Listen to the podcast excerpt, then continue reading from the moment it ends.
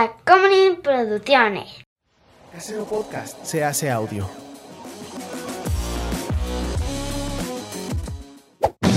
¡Chavos, banda! Hola, gente del internet, ¿cómo están? Mi nombre es Juan José Cobarrios y conmigo siempre está. Chava. Y esto es Cine y al Col.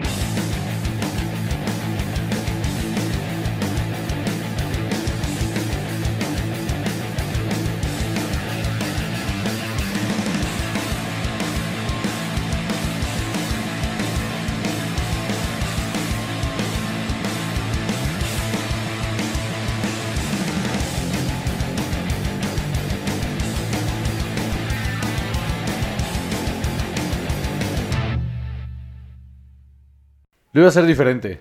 Iba a ser como. Espera. Cine y alcohol. Cine. ¿No? Como. Saoco, papi. sa- Bueno. ¿No? Te sale igual. No- Sí, claro. Las coplas también ahí me salen. ¡Eh! ¡Uy, fascista! Tengo esta teoría de que los españoles no han dejado de ser fascistas y solo no lo saben. Qué preocupante. Es que está cabrón. Un saludo a España, este, a nuestros escuchas en España, que sí tenemos escuchas en España. Nueve personas que nos Este, escuchan en España. ah, Eso como, mira.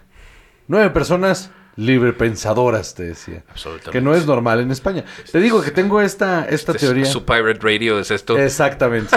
Qué triste. bueno, pues cada quien su lucha. sí, sí.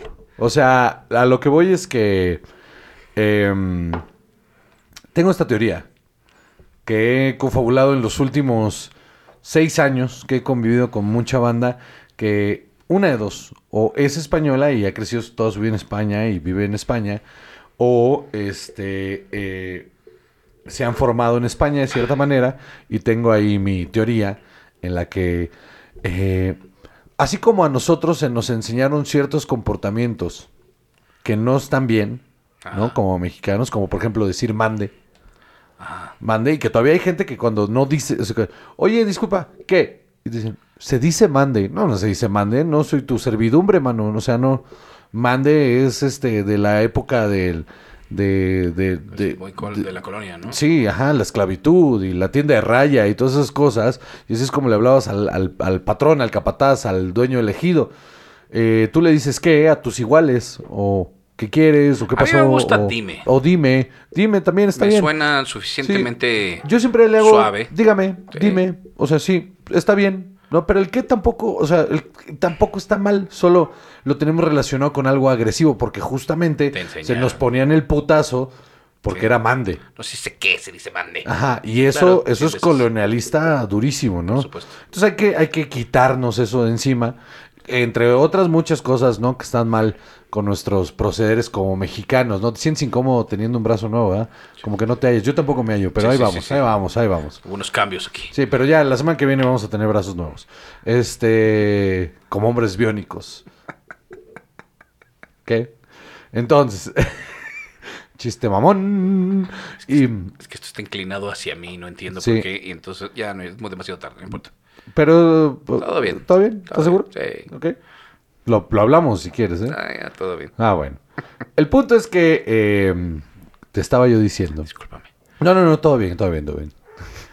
Te estaba yo diciendo que eh, tenemos otras act- actitudes aprendidas que también están de la verga, la neta. Como el, el, el pedo de, este, de que me chinguen, a que yo me lo chingue, pues me lo chingo yo primero. ¿No? O sea, muchas cosas. Que como mexicanos hemos aprendido que están de la verga. Creo yo también que, de- como en todas las culturas, el español eh, aprendió mucha cosa eh, que históricamente les, les había sido adecuada, ¿no? El, el ser este eh, pues supremacistas, ¿no? Supremacistas del lenguaje, supremacistas de la eh, incluso del, del, cómo deben de ser las cosas, pues porque la- las conquistas, ¿no? Estos güeyes llegaron y impusieron su cultura y su religión en un chingo de territorios, entonces ellos les, les enseñaron que pues ellos son la hegemonía, o sea, ellos están para partir el queso. Y eso se ha permeado un chingo, ¿no? Y luego le sumas, eh, cuando entró el fascismo con todo, ¿no? Ahí cuando mi queridísimo Franco Llegó y se quedó y, se mantuvo y... Todavía se sentían imperio cuando de repente se convirtió en otra cosa y Ajá. tuvieron más, sí, claro. Y entonces cuando la caída de Franco, mucha gente se quedó con ideología. O sea, que haya caído Franco fue un triunfo para ciertas facciones, pero no para toda España. Entonces de repente muchas cosas permearon en la ideología hacia las... eh, hacia, el- vaya, la gente de nuestra edad y más joven que no lo procesan como algo fascista, sino que lo procesan como algo normal. O sea, por ejemplo, este rollo de eh,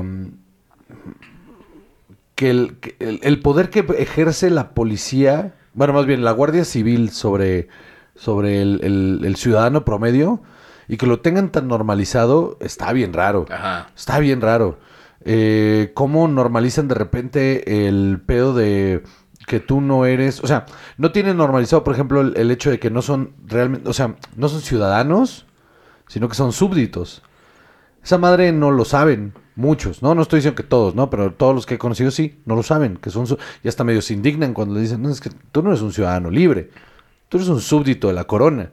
No, porque la corona no tiene poder. Sí, pero existe. O sea, y al existir tú todavía le das dinero. Entonces, ellos son la corona de España.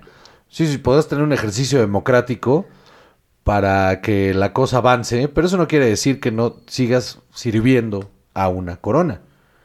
Es- está bien raro eso. Sí, claro, porque se cambia cabeza de gobierno, pero no, cabeza- no jefe de Estado. que Eso es una, una distinción extraña que para nosotros, que, que, que es la misma, el jefe de gobierno y el jefe de Estado es el mismo, nos cuesta trabajo comprender que no son. O sea, hay países donde hay presidente y primer ministro, presidente, y, o sea, que son democracias, no son monarquías, donde también es distinto. Claro. Rusia, Alemania, donde son figuras muy diferentes. Sí, sí, sí. Y- e incluso en, no, solo, no solo en el título, sino en su participación, ¿no? y, y luego pasa, por ejemplo, ciertas reglas que hay en España de... de, eh, no, no existe el ejercicio del libre comercio. O sea, el comercio está regulado por completamente por el gobierno. Entonces, tú como alguien que pone un negocio, tienes que acatarte exactamente las mismas reglas que todos los demás. Para que sea parejo, entre comillas, pero en realidad te están limitando tu, tu capacidad eh, de crecimiento. Em, eh, eso está bien raro. O sea, este ejercicio también de... Es que tú para poder hacer... eh, mendigar es un delito. Pedir dinero, en la pedir dinero en la calle en España es un delito. Mendicidad le dicen. O sea, a mí...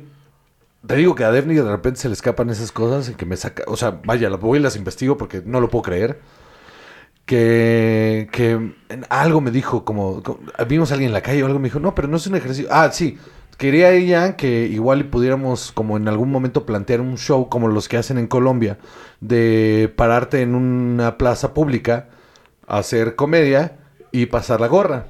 Que a mí me parece un ejercicio bien chingón, la neta, porque te enfrentas a cualquier tipo de público. Y no es lo está haciendo por el varo, pero lo está haciendo por la práctica. Está chingón. Entonces yo le dije, oye, pues, ¿por qué no de repente como igual y buscar algún espacio público en una plaza o algo así y hacerlo recurrente, ¿no? Y entonces ella me dijo, no, pero hay que, hay que ir a pedir el permiso para que no nos agarren por mendicidad. Le dije, una, no sé de qué estás hablando. Dos, suena súper ofensivo y quiero que me lo expliques. Y me explicó justamente que en España es ilegal que alguien esté... Si tú estás pidiendo dinero en la calle y te agarra la Guardia Civil, te arrestan. ¿Qué, cosa más fea, ¿no? De concepto, de decir, mira, el sistema le está fallando a esta persona de tal manera que lo tienen en esta situación. Porque aparte la excusa es que, pero si tú puedes ir a pedir el paro, tú puedes ir a pedir el, paro de desempleo y, al Estado, ¿por qué estarías pidiendo dinero en la calle? Y lo que, una es hiperfascista, súper fascista, porque lo que le estás diciendo al pueblo es, eh, tú, tú no tienes eh, derecho sobre la calle, la calle no te pertenece, tú no puedes hacer eh, ciertas cosas en la calle. Ob- obviamente que hay cosas de ética y moral que pues, están de la verga y que no. Pero, pero el pedir tu sustento porque te- el Estado te falló tengas que recurrir al Estado para que te registre y ellos sepan que ellos te están dando el sustento. Cosa que a muchos lo ven bien en España, ¿no? Como, eh, no, pues es que está el paro, es que entro en paro, entonces, ¿de qué consigo otro trabajo? Pero también tiene sus reglas, o sea, no es cualquier No, cosa. no es cu- pero igual, sigue siendo un ejercicio bien cabrón en el que mucha gente de nuestra edad está en paro, constante. Entonces entran y salen de una cosa, no tienen una... eh, no hay un crecimiento económico porque el paro siempre está en solución. Cosa que para el neoliberalismo que se practica de este lado del charco, cero conveniente, ¿no? Entonces está raro, está bien raro. Y pero ellos también como sistema socialdemócrata, que no es cierto, no funciona, eh, por eso le deben dinero hasta, o sea, le deben dinero a gente que no ha nacido, porque prefieren mantener el control completo sobre cómo funcionan como sociedad desde la economía hasta el pensamiento, que los atan de esta manera y les han hecho creer que esos son, como la salud pública, que sí lo es, un, un derecho como español. Ok. Entonces, al hacerte creer que ese es un derecho que tienes innegable, lo que están haciendo es un control. Y lo equiparan con la seguridad pública, que es otra cosa. O sea, el seguro social, pues es. Ese sí es un derecho universal que todos los ciudadanos del mundo deberían de tener. Pero no es lo mismo que tengas el derecho a que te den varo porque no estás chambeando. Está bien raro. Está bien, bien raro. No sé cómo llegué aquí porque estaba hablando esto de España. No, no sé, Me fui a la verga, ¿verdad? no sé, mano, sí. Es que este Este mezcal está fuerte, ¿no? Fuerte, me está costando trabajo, la verdad. Sí, y vamos a grabar los programas hoy, Salvador. Hijo, sí. Ponte verga, ¿eh? Híjole. Ponte, ponte verga. Yo empiezo a divagar y tú me tienes que regresar. Mucha responsabilidad. Semana número. 166. Semana número 166. Estamos aquí listos y preparados. En Instagram, arroba Juan Coseco y arroba. Chava Ju. En Twitter, arroba Juan Coseco y arroba. Ju Chava. Y en Facebook, la página de Cine Alcohol, donde no ponemos ni verga. Ahí está el grupo de los... Yo soy de los 140, para que se unan a la memisa que se pone muy cotorra Me siempre. divierto mucho. La verdad, sí. Están muy divertidos. Están muy divertidos. Este, tranquilo, solo fue una ambulancia. Este, sí. ¡Ay! Yo ya vi esta película. Sí, ya nos pasó una vez. Me regañaron por dejar el cigarro. Este. em, Patreon.com, diagonal cine y alcohol, donde ustedes pueden por 5 dólares eh, tener harto contenido. Harto contenido. Ahí, este. eh, chingón. Y si no les gusta, pues en mi canal de YouTube, ¿no? José Covarrubias, mismo dinero, mismo contenido. Entonces. Entonces. Eh, ah, sí, lo de que, que comportamientos de la verga que aprendemos, lo del mando y eso. ¡Uh! Yeah. Yeah, mi teoría sobre España, eh, la solté. Mira, la dije. Muy bien. Ya, ya está ahí afuera. Ya está, ya está. Espárzanla. una vez le grité. Había un heckler español una vez en un show. No paraba de hablar el hijo de su puta madre durante todo el show. No dejaba dar, en un open, no dejaba dar no- a nadie. No me estaba de. Grite, grite ahí. Pues porque esa es otra, la negación del lengua del, de la evolución del lenguaje. Que se emputen porque no secíamos. Es como de, pues el lenguaje cambia y evoluciona, mano. Si tú no quieres aprender cómo se habla en el, en el resto del mundo donde se habla este idioma, pues el del problema eres tú, no yo, ¿no? O sea, dos de abolir un par de letras por ahí. Sí, fácil, ¿eh?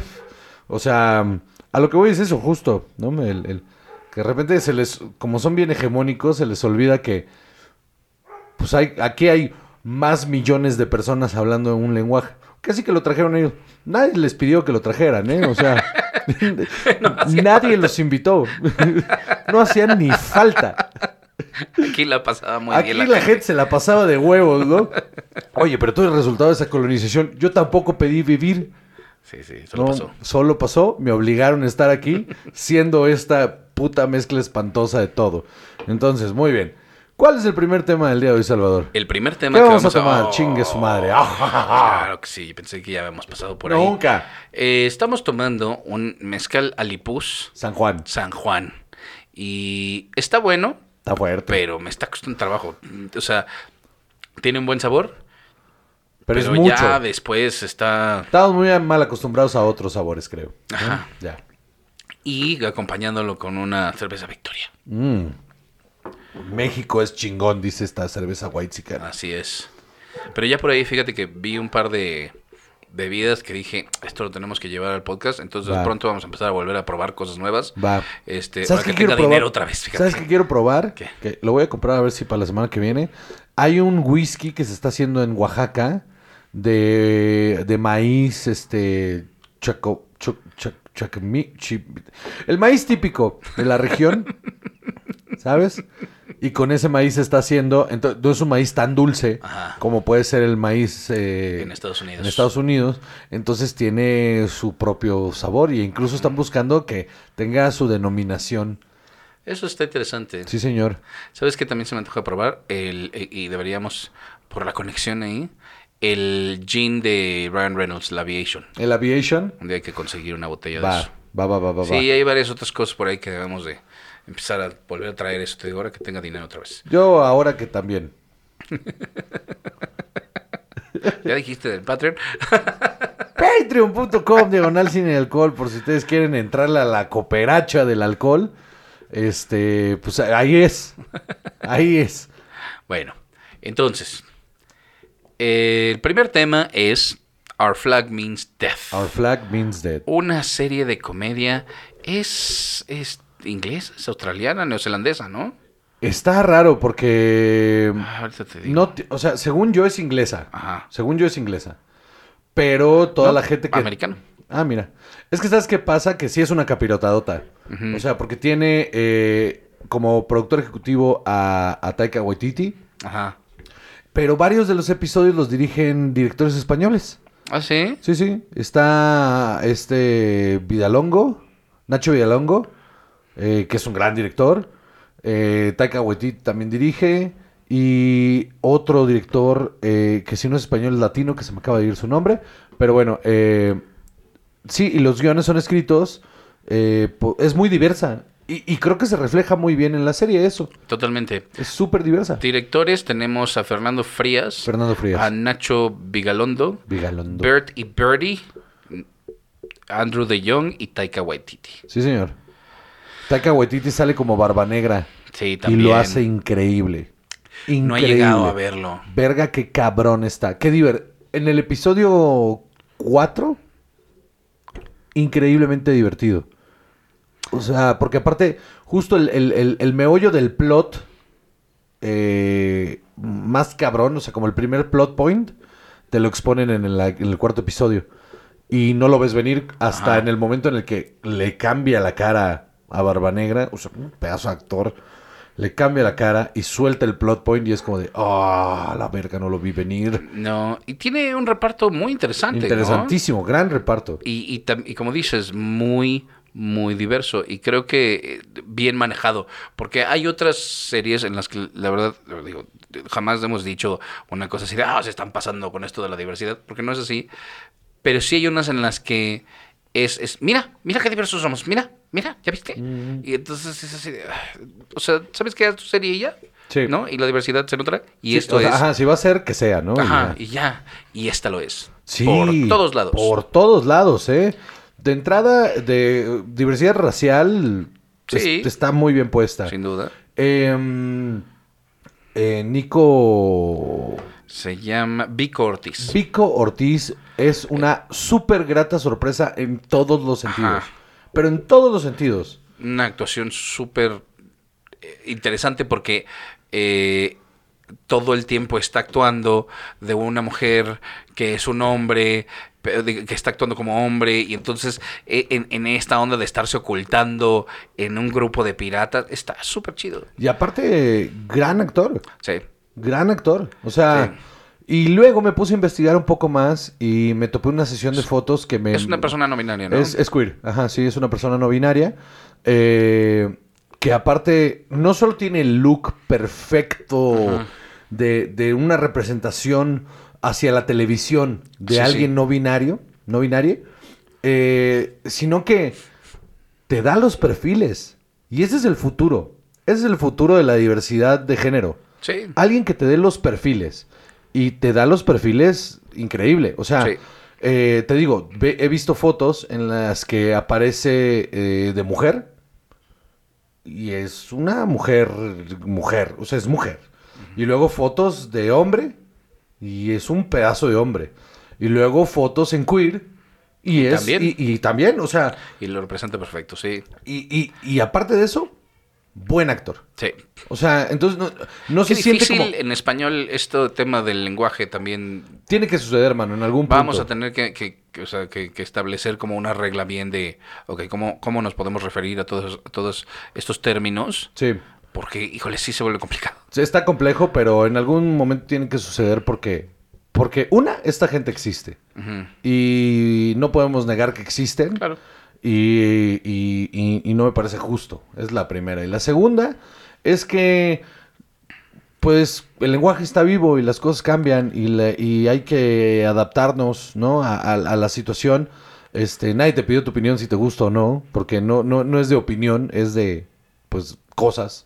Entonces, No, no, o sea, tu opinión no, pero yo creo que, o sea, honestamente también puedes decir, eh, como, digamos, cómo te sientes tú al respecto de, de decir, ok, va, cómo, cómo yo quiero enfrentar estos cambios, ¿no? También. ah, no, bueno, una o cosa, sea, es, una cosa es sí enfrentar los cambios y otra cosa es aceptar que el, que el mundo está cambiando. ah, sí, por supuesto. Sí, o sea- el mundo está cambiando, te guste o no. ¿no? Sí, eh, eh, es la parte que yo digo. O sea, eh, a eso me refería con que la opinión vale verga. Sí, claro. Porque pues, el mundo está cambiando y esta gente necesita res- representación porque durante muchos años se les ha negado esa representación. Entonces, ¿quién verga somos nosotros para estarnos poniendo en ese plan, no? Porque te da hueva aprender nuevos artículos, está de la Está- chingada. está bien pendejo. Que tú no quieras hacer este esfuerzo, ¿no? Sí, o sea, no- está bien pendejo. Ajá. Y en esa idea, yo ahorita no estoy mal con, con la X en los pronombres y, en- y al final de los, de, de los sustantivos eh, y que se pronuncie como E. No, no estoy mal. O sea, tiene que haber un paso ahí de, de- de moldeado.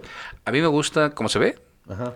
Pero yo creo que es más práctico irnos directo a la E. Otra vez, tampoco es, o sea, digamos, no, no, no tengo opinión al, al respecto de, Sí, sí.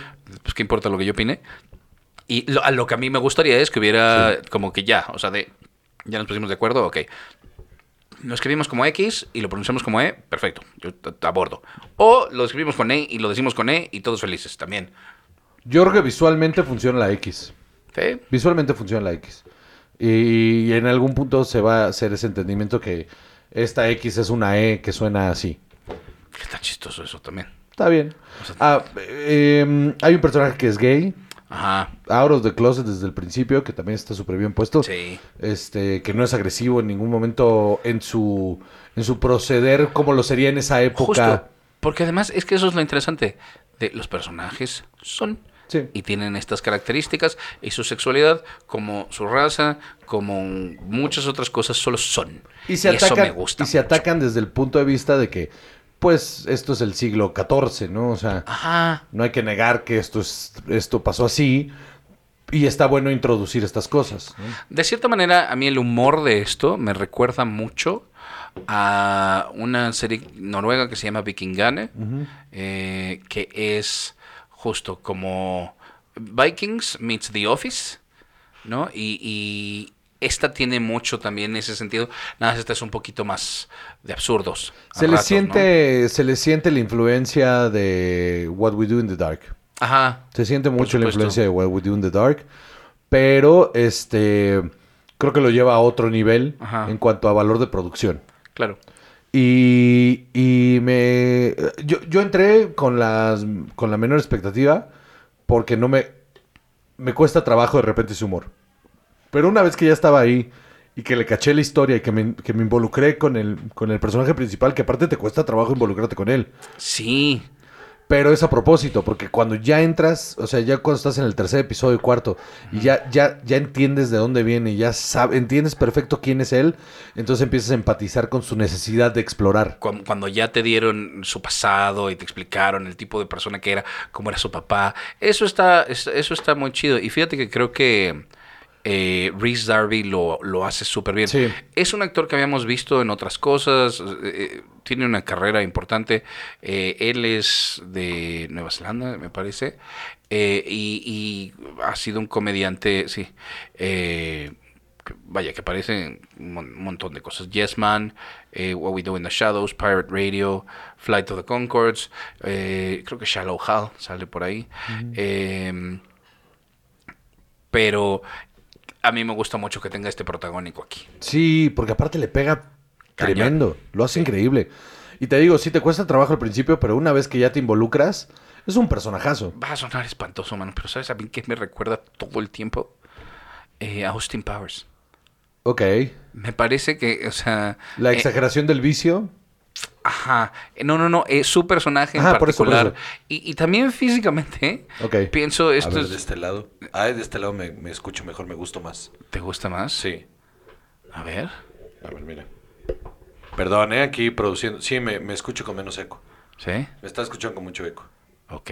A ver. Aquí, aquí, aquí, aquí, aquí, aquí, aquí, aquí. ¿Dónde me escuchas Es mejor? que ahí es el ¿Se micrófono. escucha mejor? Sí. Ah, entonces pues, me cae el hocico. ¿Qué?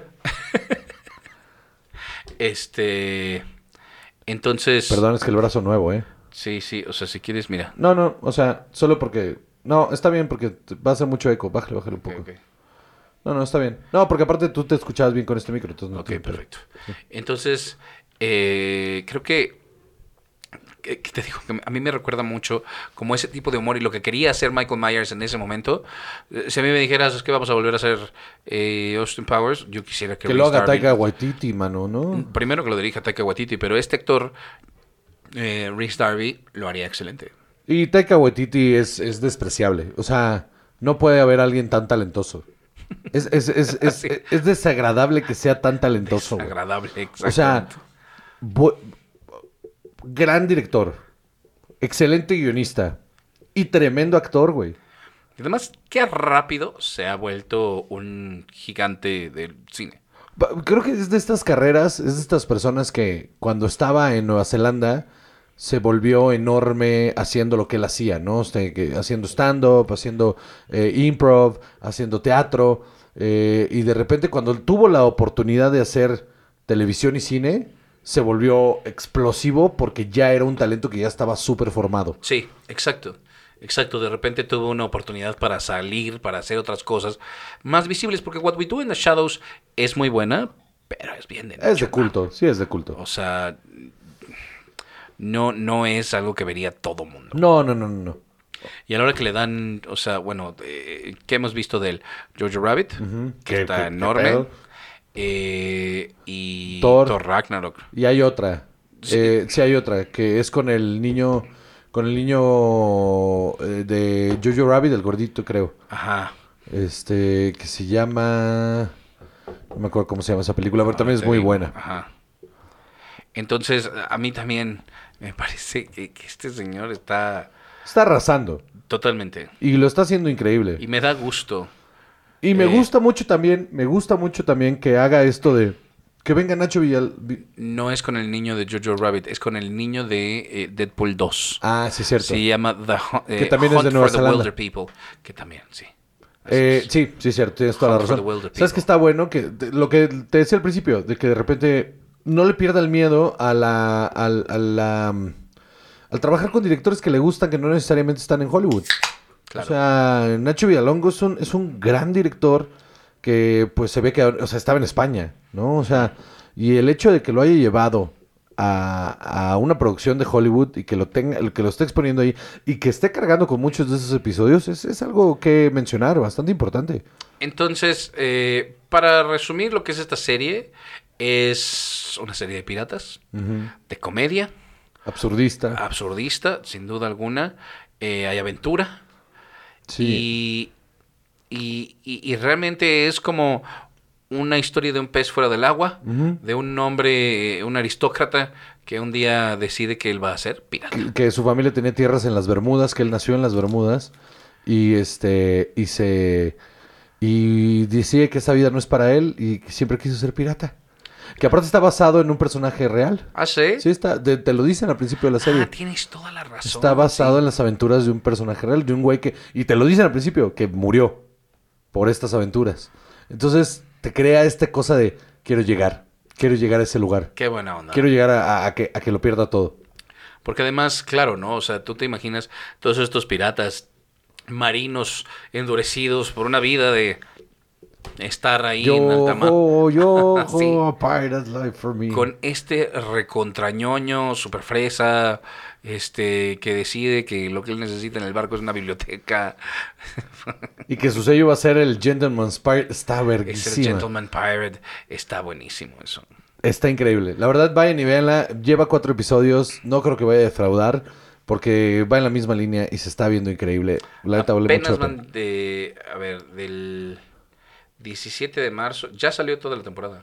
¿Ah, sí? O sea, Bueno, aquí, aquí solo van cuatro. Ya sé, ya digamos, ya, ya- porque fecha de, de estreno tiene 24 de marzo el último episodio. Ah, ok. Pero en Netflix, no es cierto, en HBO Max, eh, en HBO Max apenas va saliendo el cuarto episodio. Sí, salió ayer el cuarto episodio. Entonces, pues todavía te faltan seis. Sí, uff, Súper bien. gozada. Muy bien, ¿qué más?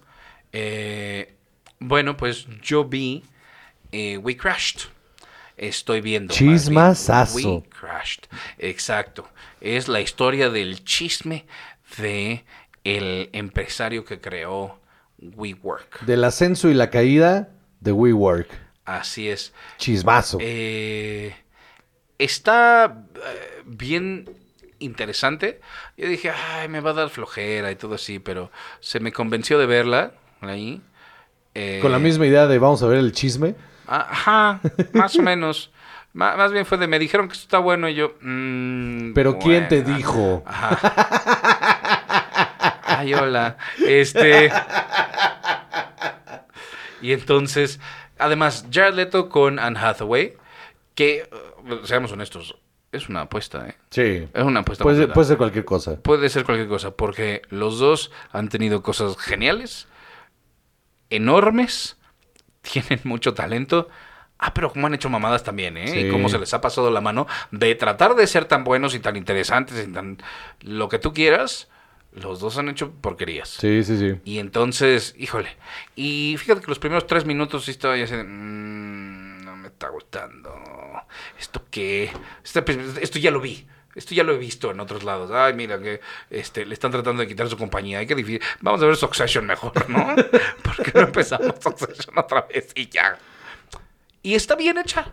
Está súper bien hecha. Está bien padre. Se siente como si The Social Network hubiera sido una serie.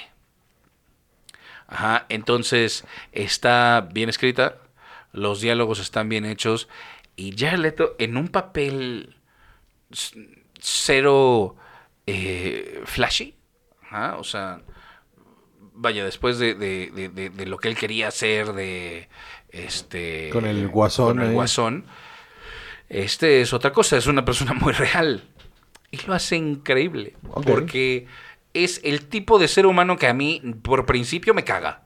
Nada más por principio, es decir, por el tipo todo lo que es. ugh.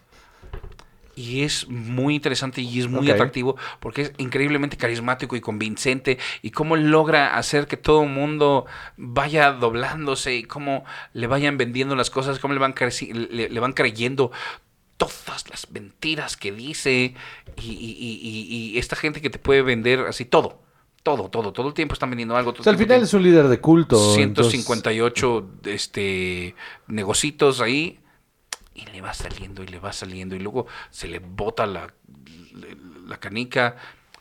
Eh, y sí, como líder de culto. Pues es que Jared Leto es líder de un culto. Entonces, este... Ah, Google the shit out of it. ¿En serio? Eh, Jared Leto tiene un culto y él es líder de un culto. Este... What? Sí, sí, sí. ¿Y queremos ser parte de ese culto? No. ¿Seguro? Sí, segurísimo. ¿Ya investigaste Sí, bien? no me gustó la idea de las túnicas y eso. Este... No sé, son muy... mm, no. Son muy flattering. O sea, Ah. No, porque nada más cómodas. parezco mujer embarazada. Hace mucho calor. No, no, no está cómodo. No está nada cómodo. He usado túnica un par de veces. No voy a decirles por qué. Lo voy a pero, pensar. este, híjole, mano. Eh, Mira. El punto es que, pues claro, lo tiene súper aterrizado ese personaje porque ese es él. Le sale cañón. Y pensé que el personaje de Anne Hathaway iba a ser muy plano. La verdad es que da, da esa impresión. Ok. Y creo que el personaje un poco lo es. Pero entre el guion y ella lo hacen interesante también. Ok. Va. Entonces, eh, ¿Ese está, también está saliendo semanal? Ajá, exacto. Este está en Apple TV. Vi tres episodios y justo hoy que estamos grabando salió el cuarto y no lo he visto. Ok, bueno, pues Apple TV también, este, oigan, son 70 varos y las cosas originales también vergas. Sí, la verdad es que sí, hay cosas muy buenas. O sea, de entrada, eh, Morning. Show, Ted Lasso, eh, y esto, esto, esto vale la pena para Mythic intentarlo. ¿eh? Quest para ciertas personas, este, hay gente a la que sí le gustó, ¿qué quieres que te diga? Pero esas personas están equivocadas. este, yo lo intenté. Y lo, lo intenté con ganas. Sí, yo vi como cinco. Muchísimos episodios. Yo vi cinco episodios y dije, no, esto no es para mí. no, no yo vi mucho. Yo creo que yo vi toda una temporada. Yo sí no, no pude. No, cinco. Y dije hasta no aquí. se armó. No, nada. Entonces, bueno, buenos papeles, temas interesantes. Eh, está chistoso porque eh, es algo que, me- que te suena como súper actual, ¿no? Y, y- Porque es súper actual. Ajá, exacto. Entonces, estarlo viendo en la serie, sientes así como de, bueno, es que estamos a dos episodios de que sea hoy, Sí, sí, sí. ¿no? De que lo estemos viendo esto en las noticias. Sí, o sea, esto pasó en el transcurso de 10 años. O sea, Ajá. Pero, pero súper bien. qué chingón. La voy a ver. La voy a ver porque sí. le traigo un montón de ganas. Este, y ahora, y ahora que ya me la recomendaste tú, y no cualquier hijo de vecina. eh, la voy a ir a ver, Salvador. Bueno. Este, ahorita es más. Vámonos un corte que la voy a ir a ver.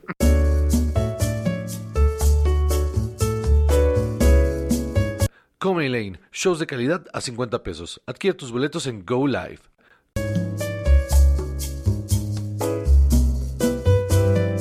Ah, que la chingada ya se volvió. Eso.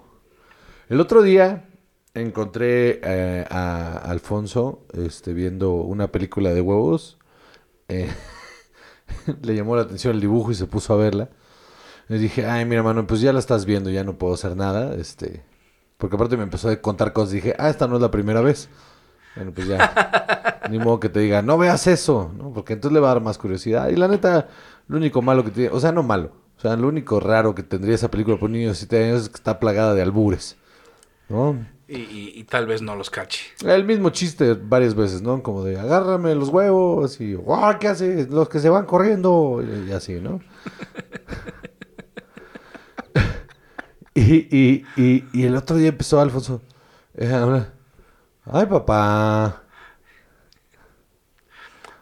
Me hizo un chale, carnal. No me quiero bañar. Y le dije, mano, ¿quién habla así aquí? O sea, ¿quién en tu círculo social habla así, no?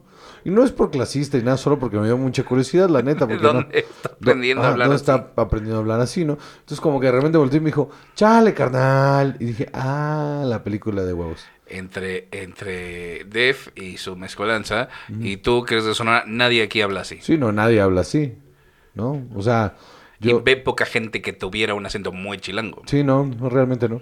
No, no. Entonces sí, sí, sí fue un como un chale, carnal. ¿No? Y fue como, eh, ¿por qué está roncando en las. En la, en la última sílaba? ¿Por qué ronca la última sílaba? Ah, le faltó. ¡Ay, chachita! ¡Te cortaron tus trencitas! ¿Por qué está hablando así el niño como película de Pedro Infante? Pues sí, porque vio una película de huevos. Pero bueno, vámonos con el siguiente tema. Vámonos. ¿Qué tal está Life and Beth? Hombre, está rara, pero chingona. Es- Cuéntamelo todo. Está muy onda. eh, es como una onda Louis Ajá.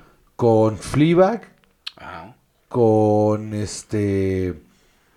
Un poquito de Breaking Bad en cuanto a su estilo, ¿no? En cuanto a su narrativa. Ahora, en cuanto a la historia, es mucho más cercana a Louis que a Fleabag. Tiene esta cosa muy personal del, del personaje, pero no, no es como en este rollo de que, eh, bueno, sale esta Amy Schumer, ella es la protagonista, Y la creadora. y la creadora de la serie, y escribe y dirige, creo, también. Y este, y la serie arranca con Beth, ¿no? Esta mujer que trabaja en un, en una empresa de vinos, que le va muy bien, que no está feliz con su vida, no está, no está gusto, o sea, la va navegando, ¿no?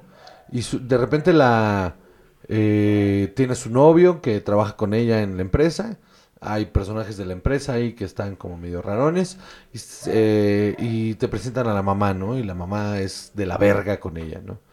Y, y de hecho hay un chiste que fue en el... uh, hay un chiste en específico que me hizo decir, ok, esto lo tengo que seguir viendo. O sea, que no lo esperaba, Ajá. que no vi cómo estaba formulado y el remate es visual completamente. Y te lo dejan ahí. Pues si lo cachaste o no, pues aquí está, remate visual. Y me mamó, me mamó y el desenlace del- del piloto está impresionantemente bien hecho. Y el segundo episodio también no tiene madre. Entonces es un viaje como bastante personal en la vida de esta mujer insatisfecha que está tratando de sobrevivir. No hay más cosa que eso. ¿En dónde estás viendo esta serie? La estoy viendo en Star Plus. Ok. Está muy bien hecha, está muy bien actuada, muy bien escrita, muy bien dirigida. No va a pasar nada con ella, ¿eh? Ajá. Nadie la va a ver. ¿Por? Porque no tiene el atractivo de ser una historia eh, tal cual. Es un momento en la vida de esta mujer, Ajá. contado de manera episódica. Muy chistosa, por cierto. Muy, muy chistosa la serie. Pero en realidad sí no tiene este enganche de, de planteamiento de, de, de problema y entonces vamos a resolverlo. No, es, es... El problema es ella, con ella misma.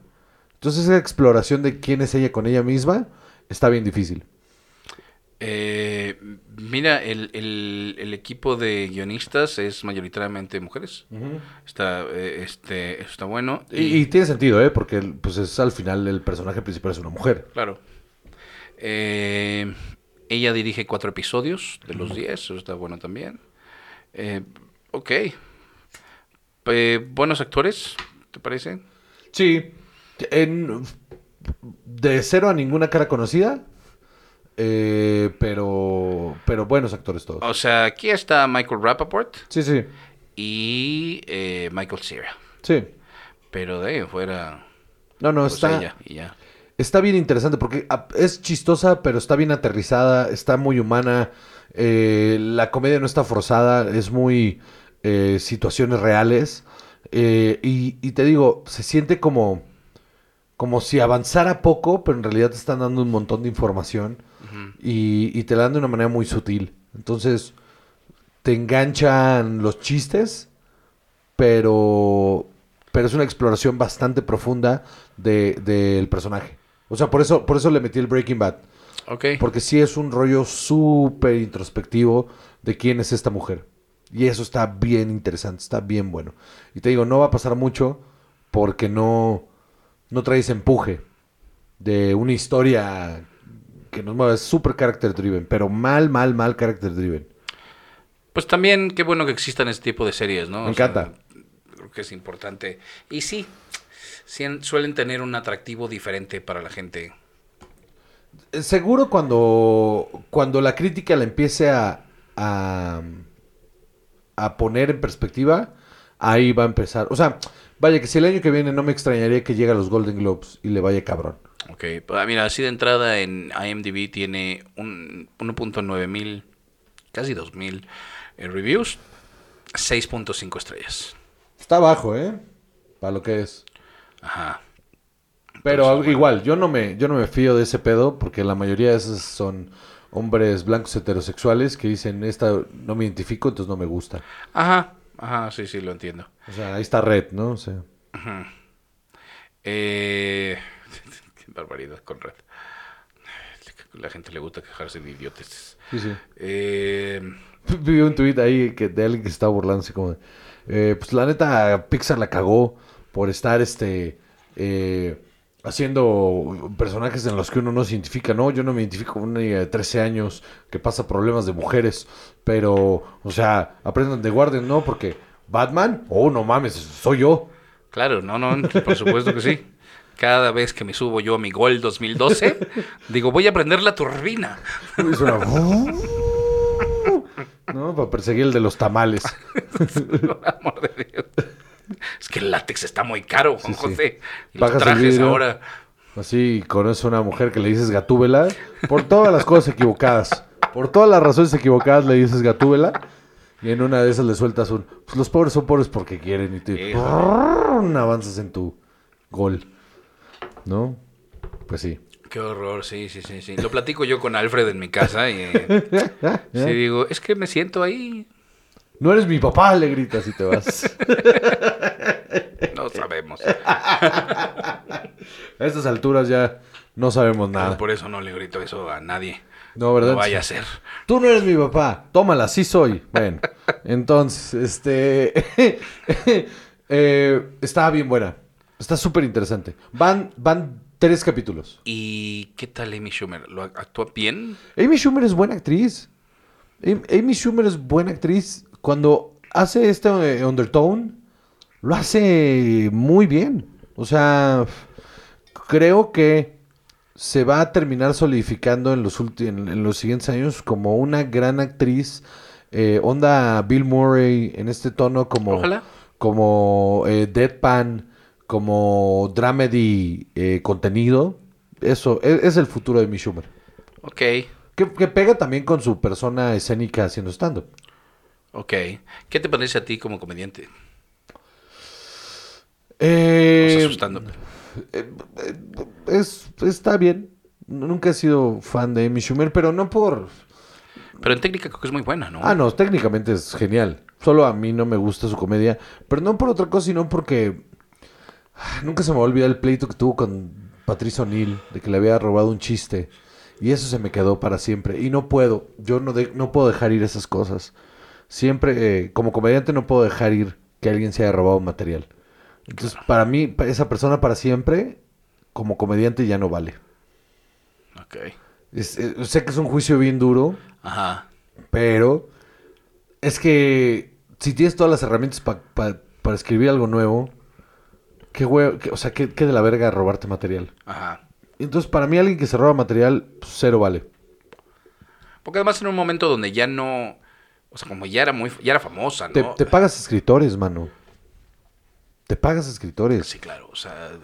O sea, no, no, Si ya no tenía por dónde... Claro, pagas escritores. no, no, no puedo con esa idea. No puedo con alguien que se haya robado material. No puedo. No, no, no lo consigo. O sea, vaya, que la primera vez que yo me subí a un open mic, eh, me chingué un, chiste por nervios, porque no me estaba jalando, me chingué un chiste.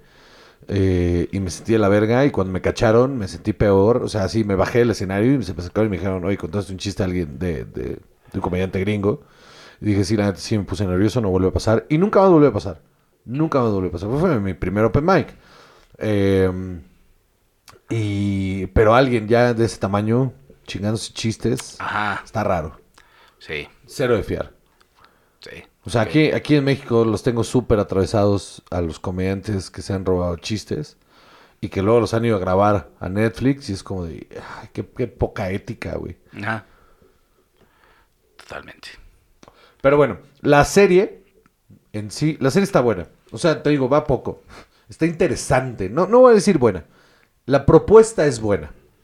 Y está muy interesante lo que está pasando. Y me parece, y me enganchó lo suficiente para quererla seguir viendo semana con semana. Ajá. Eso es lo que tiene. Estoy enganchado de querer seguir viéndola.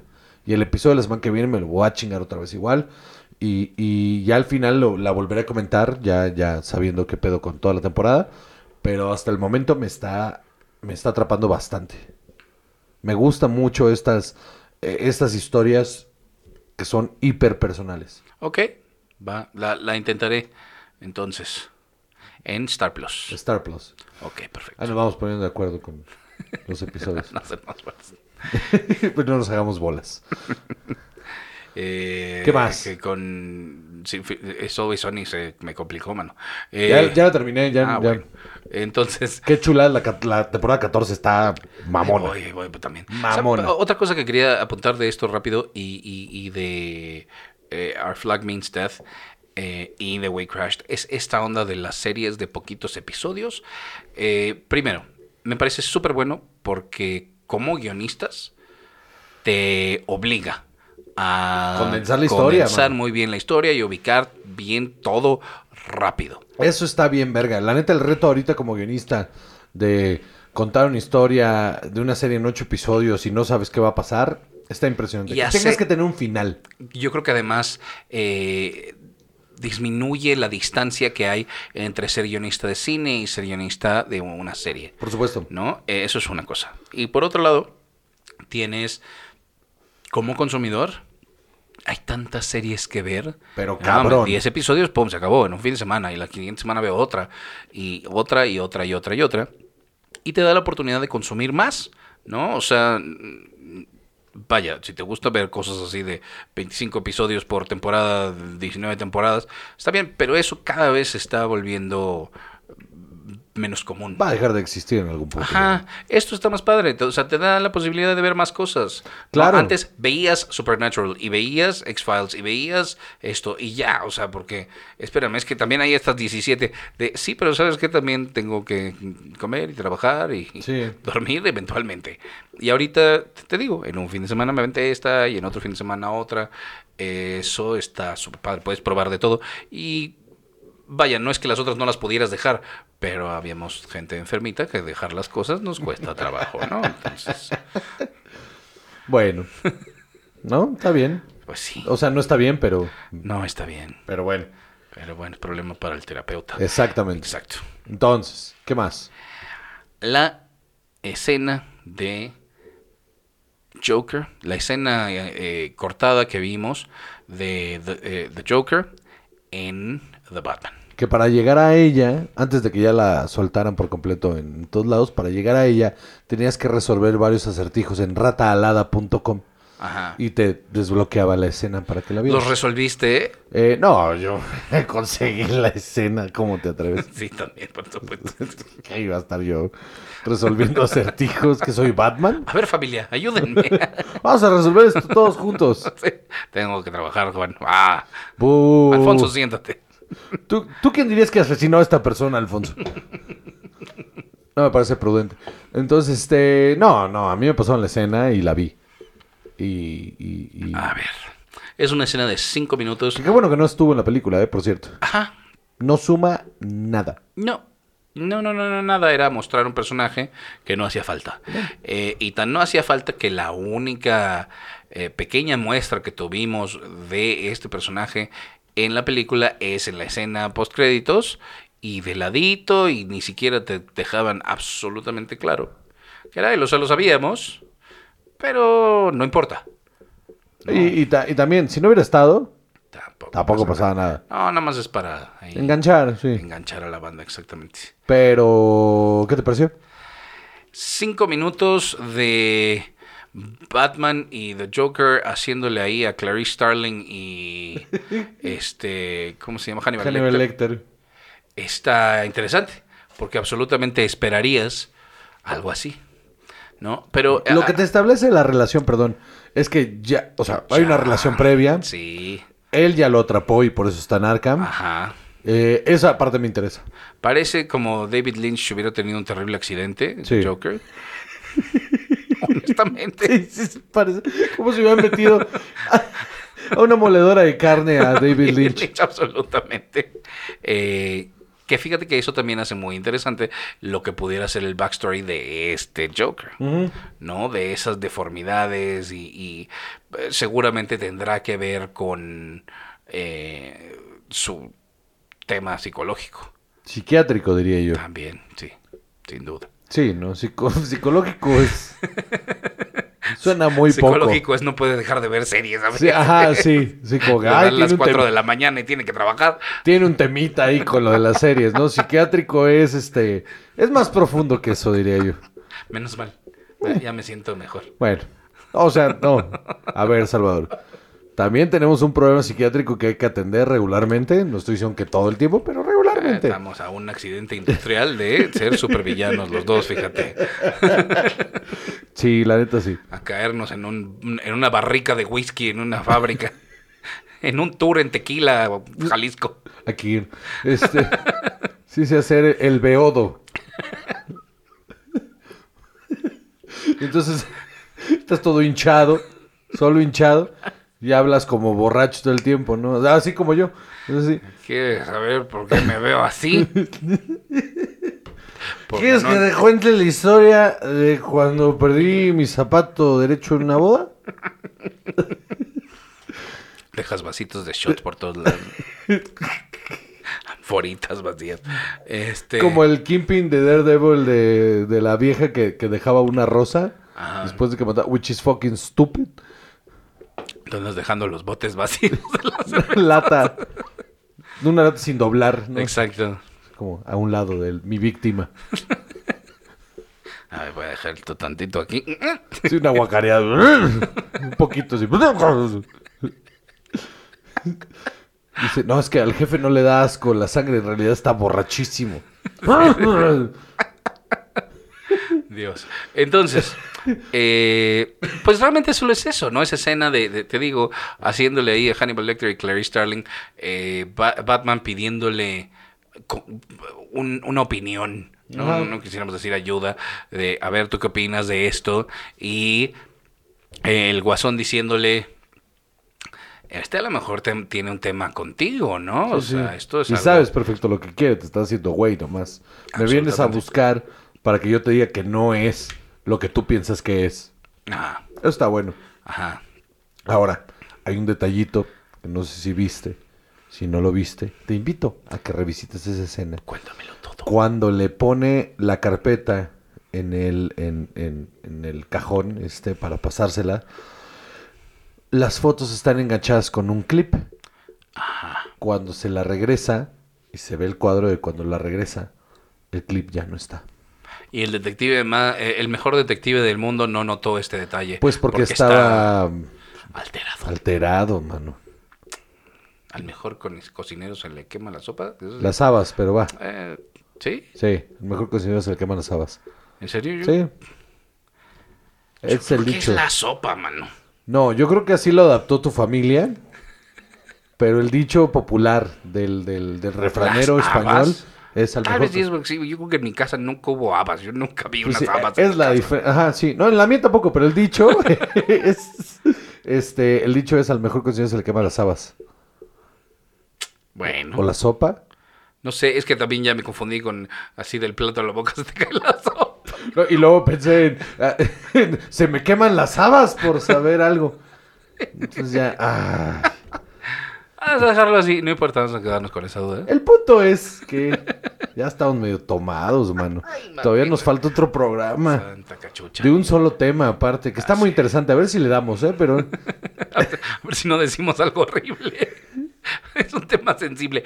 Hay que empezar por el fácil, dijimos. ¡Ay! ¡Qué noche más interesante, mano! Perfecto. Aparte no tengo nada que oler, mano. Ah, pues sí. Ya me quedé sin cosas para oler. Ahí andaba pensando, ¿qué, qué, qué me podré meter? Fíjate lo que es ser drogadicto.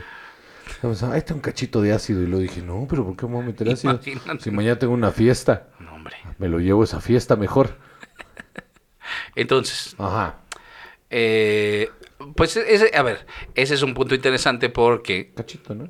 Bueno, entonces. porque Ajá. de ahí pasamos a, o sea, otra vez, a que sí lo vemos, que está, en, vaya, en comunicación a dos celdas de eh, el acertijo. Sí, señor. Y entonces está planeando su escape. Tiene- Eso le- está chido. Le da sentido, ¿no? Le da sentido a esa escena. Vaya, ok. Ninguna de las dos escenas por sí solas suman, pero las dos juntas tienen sentido. Pero no pasa nada Para si no decirte están. algo más Ajá. para lo que viene. Está y bien. pues, ah, vaya, tampoco son estúpidos, la soltaron justo por esto. Pero, eh, o sea, vaya, también es. eh, creo que fue una buena decisión, como Sí. dices, que no te incluyeron al guasón en la otra película. Nada, o sea, No, no suma nada. no, nada. Ya había suficientes cosas. Sí. ¿Y tú qué crees que sea la relación ya? O sea, ¿cómo, ¿Cómo sería un enfrentamiento entre este guasón y este Batman? Yo creo que va a ser hiperviolentísimo. Es que a eso me sonó también, a que este guasón es otra cosa y que le, le debe haber gustado este gesto de voy a inundar esta ciudad. E imagínate que se escapa en este caos, este pandemonio que hay ahí de... Puede ser una gran combinación de los, de los guasones que se han presentado, ¿no? Como el, el, el, el mafioso Jack Nicholson Ajá. con el, eh, el, el caos de Heath Ledger y con lo psicótico del de Jared Leto. Una combinación de esas tres cosas. Porque tienes una ciudad hecha mierda en la que necesitas eh, imponerte. Entonces, como una especie de mafias ahí, eh, como... El guasón en, en, en las historias en general tiende a ser muy mafioso. Es que depende de la historia, mano. Es que es el asunto. Ha habido tantos guasón, tantas versiones del guasón y tantas que... Es que yo creo que al, al mafioso te lo dejaron tan bien puesto con el pingüino. Sí, pero eh, es otro tipo... Pero ¿Que ¿Te es, hace falta este otro mafioso? es otro tipo de mafioso. Es un mafioso que no está buscando tener el orden. Es un mafioso que lo que quiere es crear caos. Ajá. Y, y que lo que quiere es el reino del caos. Pero en, en conjunto. Piénsalo con- como una antítesis de este, de este Batman. pingüino. De este pingüino. de este pingüino. Pero es que, o sea, con, en, en conjunto, con un acertijo tan extremista, porque eso es lo que es, ¿no? Sí, sí, es una persona con unos Sí, es el ideales- Unia Bomber. ese. Ajá, exactamente. O sea, que se hagan amigos, dice, es que eso es crear, por, por supuesto, caos. No me, honestamente, no hubo nada que a mí me diera la impresión de esta persona, digamos, de un imperio. No, no, pero sí creo que puede ser una especie como de, de Kingpin, de, del Underworld, como, no tanto hacia los negocios, sino hacia el- el- el crimen. Ajá. O sea que se puede volver como el sicario mayor, si quieres. Ahora hay otra cosa, te dejan bien claro que es una persona brillante, Sí. porque para que este Batman vaya y digan, ¿sabes quién igual me puede ayudar? Este otro. No, no, y que le diga, tú siempre estás adelante de la, you're ahead of the curve, y este se te fue. Ajá. Y que él lo sepa, que sepa que este siempre está, se está burlando de él. Ajá. Y hay que ser muy inteligente para burlarse de este Batman. Absolutamente. Entonces eso está interesante, ¿no? O sea, eh, eh, igual otra vez en este paralelismo con, con, con Hannibal Lecter, Clarice estaba aprendiendo. Este Batman Está aprendiendo. está aprendiendo y está creciendo, pero yo creo que este Batman, o sea, sí le tiene ese respeto intelectual a este a este eso guasón. está, Eso está chido. eh, eso está bueno porque lo que quería el, el acertijo era que hacerle sentir a Batman que él que eran que eran amigos y que eran la misma, o sea, que estaban al mismo nivel intelectual. Ajá, y, el y- otro dice, no, no, tú no, No, sabes. yo estoy al nivel intelectual de este otro güey. Exacto. Eso está bueno. Exacto, también. Esa es otra cosa, de, de reconocerse en, en ese otro, y en este otro psicótico. Que es algo que es algo que no se ha explorado realmente en el cine y que sí, o sea, que sí es algo muy importante en muchas historias de Batman y, y- y el Joker. Él sí es un némesis, ¿no? Por completo. Sí. Sí. Sí, sí, Némesis, antítesis, lo que tú quieras. O sea, e- es. em, no es su mejor villano, pero sí es la prueba más grande. Por lo impredecible, tal vez. Sí. Justo, ¿no? O sea, de, de ser tan frío calculador Batman, ¿no? De, de enfrentarte a un villano tan impredecible Sí. debe ser más complicado. Yo creo que Sí, eso lo hace interesante. Justo es lo que lo hace interesante. Que a diferencia de otros villanos que le han dado mucha más eh, pelea, si quieres, pero siempre ha sabido resolverlos. Creo que por ahí el, el- el pingüino es muy bueno para eso. Ok. ¿Cuánto tiempo crees que nos tardemos en ver algo más de esto? Ya dijeron, bueno, este, ah, bueno, ya está en, pro- en- Por producción la del pingüino. no, ya está en producción, creo. Ajá. Ya está en producción. Espera. Mm, sí, ya está en producción porque eh, sé cosas que no puedo decir. Ok, este, ya está en producción. Ya está en producción. Ajá. Ay, Ay, es que hay un montón de cosas que sé cosas que no puedo decir, Exacto, mano. sí. Pero este, porque pues me entero.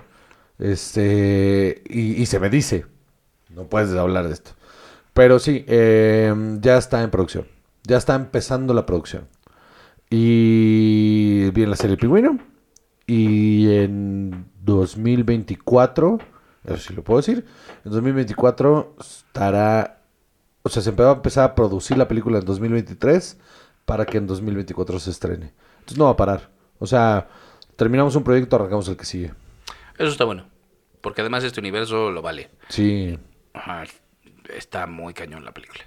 hay que... Que hubo mucha gente que dijo que nomás, ¿no? ¿Verdad? O sea, Gente que no entiende Batman. O sea, no, no lo digo mamado, es gente que no entiende Batman. O sea, es gente que... Hay gente que cree que la mejor versión de Batman es Keaton. Y la neta, te digo, el otro día la estaba viendo, te conté, ¿no? Que estaba viendo y cero arco de cero nada, no es nada, no es nada. Eh, los villanos no son nada tampoco, no, no, no, no hay, no hay desarrollo de personajes, no, no son, no son malos, malos, malos, y ya, de la nada. Eh, esa versión del pingüino, por ejemplo, de Danny Vito, que es un actorazo, Danny Vito, no es- cero es- su culpa, cero su culpa. Él dio su mejor actuación posible, pero no es nada. Sí, la verdad, sí. Ese personaje no es absolutamente nada.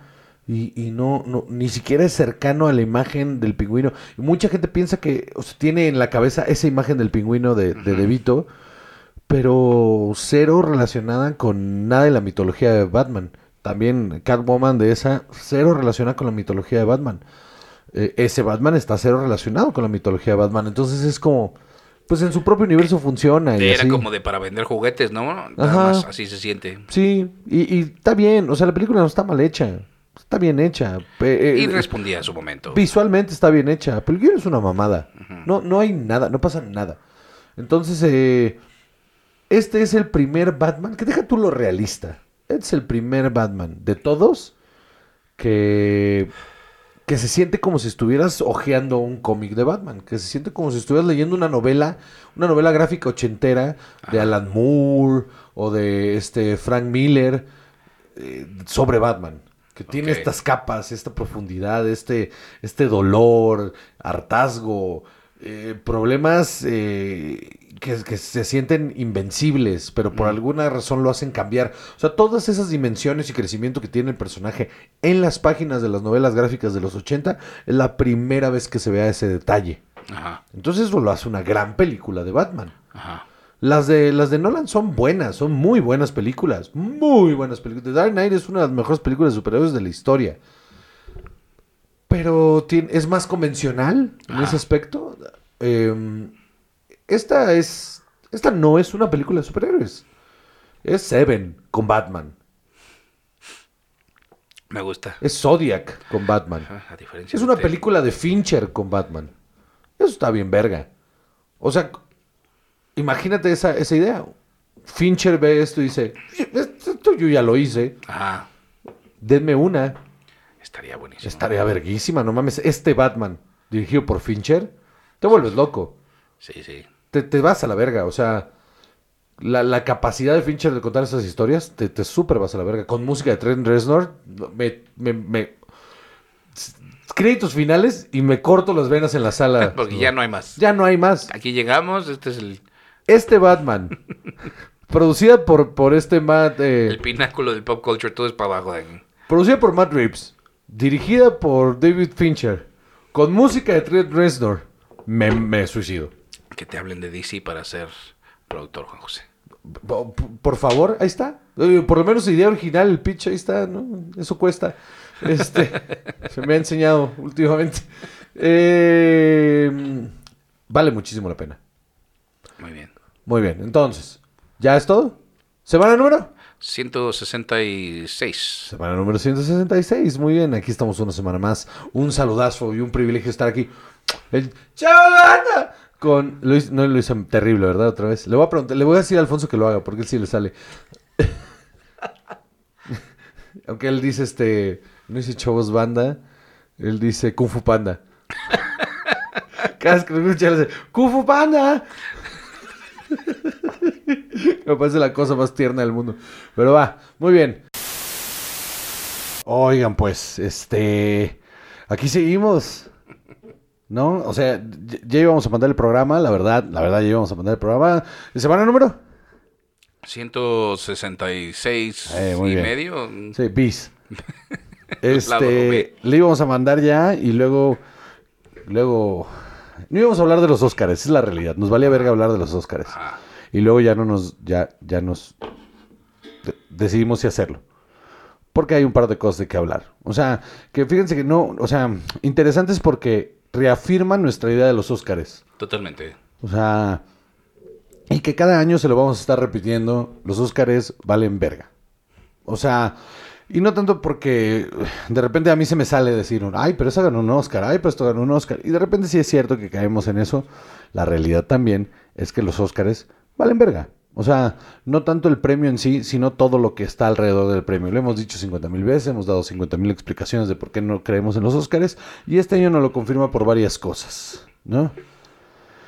Hablemos de premios en específico, Rápido. rapidísimo, para, o sea, nada más para probar este punto, no para celebrar a nadie. Ok.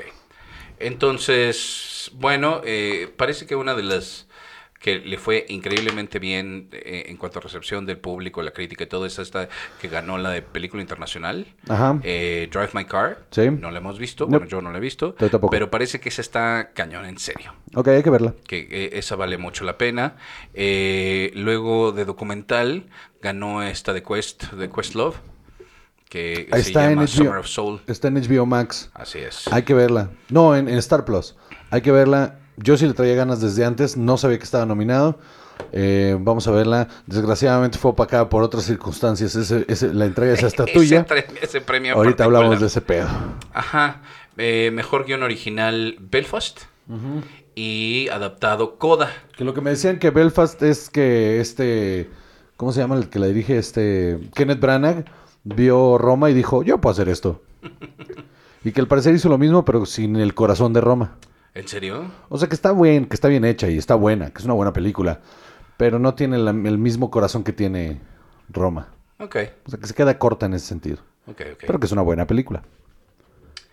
Luego, eh, lo de guion adaptado de Coda. Mira, yo creo que eh, en el sentido en el que eh, da mucha visibilidad a esta comunidad de las personas sordas, este, todo este tema del lenguaje de señas, está súper bien. Y está muy bien mostrado. A mí me parece que eso está muy padre. O sea, podríamos decir que en cuanto a su técnica de adaptación, ¿se merece el premio? No, justo. O sea, yo entiendo que la película tiene ese mérito por ahí, pero en realidad la historia, lo que es el guion, no me pareció nada O sea, especial. el mérito es más de realización. Ajá, O exactamente. sea, tú le hubieras dado el premio al director. Sí, totalmente. Ok. Hubi- Hubiera empezado por dirección y no por guion adaptado porque en realidad es una historia súper sencilla, sin mayor cosa así como... Edición de, edición de audio tenía esto una nominación, porque eso hubiera sido importante. Pues Achievement and Sound no. Debería, Original ¿no? Score tampoco. Nope. Pero debería, ¿no? Si ese es todo el pedo, ¿no? Sí. Ahí debería de haber tenido algo, porque la verdad es que... O sea, porque entendía, por ejemplo, cuando se lo dio a Sound of Metal el, el año pasado, pues tenía sentido. Y esto va más o menos por la misma línea, ¿no? Ajá, ajá, y está padre, porque de verdad hay unos momentos que dices, eh, está muy bien mostrado cómo es eh, la, la vida de esta niña que vive en, en una familia eh, en la que ella es diferente y toda su familia percibe todo distinto, y sí te hacen sentir esa diferencia. Por cierto, esto está siendo grabado tres días después, por eso es- nos escuchamos completamente sobrios. Ajá, exacto. ¿no? No, no como el, el resto del programa. "Ah, vamos a decir una cosa. Sí, claro. Y entonces, este, eh, o sea, que si ganó, que no sé qué, o sea, no quiero decirte, sabes que esto es una porquería de película, porque no es, está muy buena. Pero, Pero Oscar de guion adaptado. Oscar de guion adaptado, yo creo que no, y yo creo que Oscar mejor película también se me hace ir un poco lejos. Sí. Sí, yo estoy de acuerdo. Se me hace ir un poco lejos ahí, la verdad. Ahora, el guion de actor, actor de reparto que obtuvo Troy Kotsur eh, por, por Coda, sí está merecido. Ese sí, ese sí. Lo hace súper bien. Qué chingón. Eh, es, es un gran actor. Eh, vaya, aparte de Marley Matlin, yo creo que yo no había visto eh, actores eh, sordos que hablan enteramente en lenguaje de señas eh, tan bien establecidos. Así, yo nunca había visto eso. Hoy justo vi un errorzazo de una eh, de una página dedicada a esto. eh, diciendo felicidades al primer actor sordo en ganaron. Y yo dije, pero Marley Matlin, ¿no? Marley Matlin, según yo, ganó un Sí, Oscar, ¿no? ella, ella fue primero. Ajá. Mm. Sí, me- Y ella es muy interesante, ha tenido papeles muy buenos, ha, ha sí, hecho no, muchas ella cosas. tiene una carrera bastante, bastante destacable. Ajá, ajá, exactamente. Y, y bueno, en ese sentido dices, ok, e- ese sí, también me gusta mucho. Eh, actriz de reparto, Ariana DeBose por, por eh. West Side Story. Ah, nos va a estar molestando. Sí. Por West Side Story, mm, no la había visto, pero híjole, si tuviera que apostar. Eh, no me va a gustar la película. Yo estoy 99% seguro de que no la quiero ver. Entonces, eh, el documental corto de Queen of Basketball, si no me equivoco, ese está producido por el New York Times. Ok. y aparentemente le fue súper bien. Película animada, aquí también. Las nominadas eran Encanto, Flea, Luca, Mitchells vs. The Machines eh, y Raya and the Last Dragon. Flea se ve súper interesante. No la he visto. Yo tampoco, pero leí la, la sinopsis y me pareció súper interesante y sí la quiero ver. Luca y Raya, Tan X, X, ¿no? tan X. Igual que Encanto, ¿eh? Encanto está X. Y ese es el tema. Que entre Encanto y Mitchells vs. The Machines, como película, Mitchells vs. The Machines es muchísimo mejor. Sí, sí. Y en una de esas, o sea, por como se ve Flea, igual en una de esas Flea era mejor que todas, ¿eh? Ajá. Entonces, Encanto, honestamente, se siente, es así como, esta era la que traía el empuje más grande y sobre todo más reciente. Sí. Que esa es de esas cosas que hemos hablado varias veces, de que como la votación se hace con su campaña por cada quien, entonces de repente no sabes eh, eh, cuánto le tienen que meter para seguir. Y hay una cosa importante ahí que decir. De repente, los presentadores que entregaron el, el premio hicieron una broma y que los escri- esos escritores de este año no van a volver a trabajar en su puta vida, ¿eh? Ahorita, pa, No van a volver a trabajar en su vida porque también ahí se les escapó, no se les escapó porque está hecho. Eh, que las películas animadas no eran, prácticamente dijeron que no eran cine, ¿verdad? Que solo eran como películas para niños, que a los adultos los obligan a verlas, ¿no? Y jajaja, jiji. Y entonces, Mitchell vs. The Machines en su, en su Twitter sacaron una imagen con un letrero que decía eh, Animation is, is, is Cinema 2. por supuesto. ¿En serio? Algo así. Supernovi, Ajá, o sea, algo así, algo así. Eh, terrible. Que ese, ese es el concepto y el error eh, más grande de este, de este premio. Y muchas veces se entregan la que sí vieron y no la que les guste. Y luego, este. Ay, no sé, mano, no sé. Ya lo hemos hablado antes, nominan las personas que están en esa rama en particular, pero votan todos los miembros. Sí. Entonces, eso puede ahí dificultar. Yo creo que sí es una injusticia a Mitchells vs. The Machines. Y déjenme ver este Flea. Y les digo si sí se pasaron de verga bien cabrón. Pero por lo pronto, Encanto No, nada que ver. está mona y ya. Sí, no, no es la, no es la mejor película de animación del año, punto. Ahora, otra vez, mejor película. Eh, estaban nominadas West Side Story, Power of the Dog, que The West Side Story no la he visto, pero híjole, no creo que vaya por ahí. Power of the Dog a mí no me gustó nada, se me hizo aburridísima y tampoco entendí cuál era el punto. Bueno, la crítica está vuelta loca con Power of the Dog. No entiendo por qué. Este, Nightmare Alley tampoco me explico por qué está nominada. Por Guillermo. No, no, no, y él es usualmente un gran director. Esta película está... eh, eh, eh, no es una cochinada. por- No es lo que esperarías de él. No, nada. Me parece bien raro, por ejemplo, que las cosas a las que se les ha dado el premio a Guillermo del Toro no sean sus mejores películas. Ajá. O sea, eh, The Shape of Water está X, mano. Shape of Water es una peli X. No está mala, pero está X. O sea, Pero es mucho mejor que esto, ¿eh? eh, pero por ejemplo, a lo del laberinto del fauno, o sea, Ajá. perdón, pero... Y ahí es donde la academia se va adaptando a lo que le da la gana, porque cuando salió el laberinto del fauno, eso debió haber arrasado con los Oscars ese año, y nada más se nominó como mejor película internacional, y no sé si ganó, pero eh, mucho mejor película que muchas más. Ajá. Está raro. El Licorice Pizza parece que está excelente y eh, de la crítica dijo que esta era la que se lo merecía más que nadie. Pues, o sea, al, al parecer es como, es como la obra que va a pasar eh, inadvertida de Paul Thomas Anderson. O sea, que es de las mejores películas de Paul Thomas Anderson, pero va a pasar inadvertida. ¿Y por qué sería? Yo creo que tiene que algo que ver como la narrativa. O sea, que no es una película muy convencional, con una narrativa convencional. Pero ¿qué película de Paul Thomas Anderson realmente es convencional, no? O sea, creo que más bien responde a que no es un tema de inclusión, no es un tema de... de es, es una película muy simple, muy sencilla. Ok. Creo que por ahí va. Ok. eh, bueno, Muy blanca también. posiblemente. Con Paul Thomas Anderson. Eh, King Richard.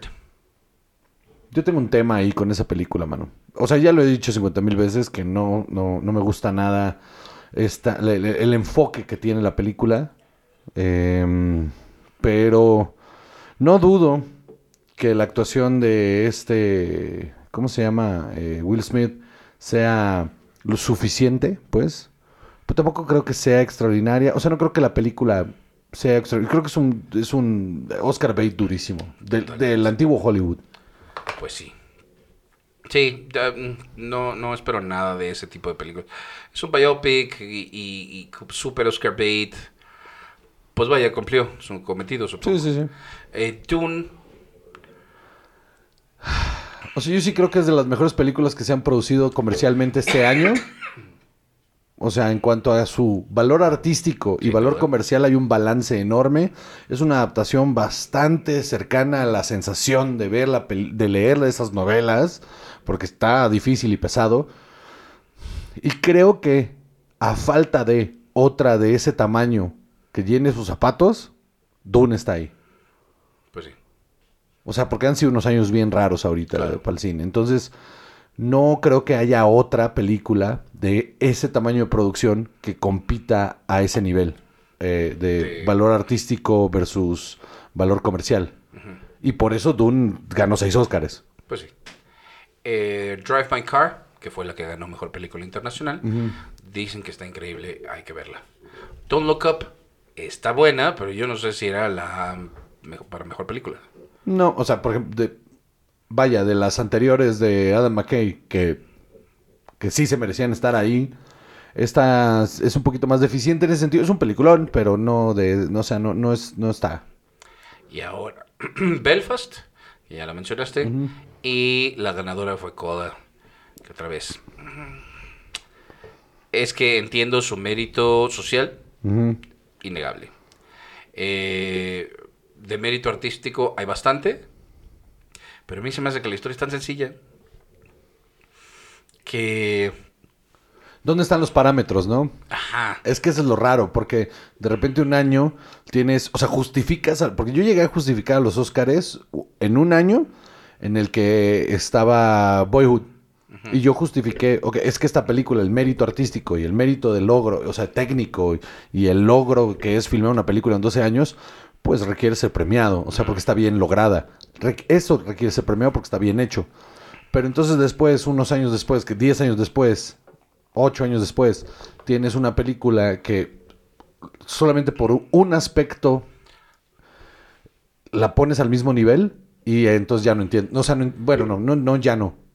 Me confirma que sigo sin entender los criterios. Ajá, exacto, porque además, otra vez, que, que uno diga, a lo mejor yo no pienso que esto se lo merezca, no es invalidar No. eh, esta situación de, ajá, la visibilidad de esto, y, y tal vez, y también puede, puede pensarse que esta es la consideración de qué es lo que va más con el zeitgeist, qué es lo que va más con... eh, no sé, le va a alzar los valores de la gente, lo que tú quieras y de avanzar como el papel del arte para humanizar a la gente o para crear un mundo mejor, lo que tú quieras, eso está bien. Pero eso y logro cinematográfico, logro artístico no son la misma cosa.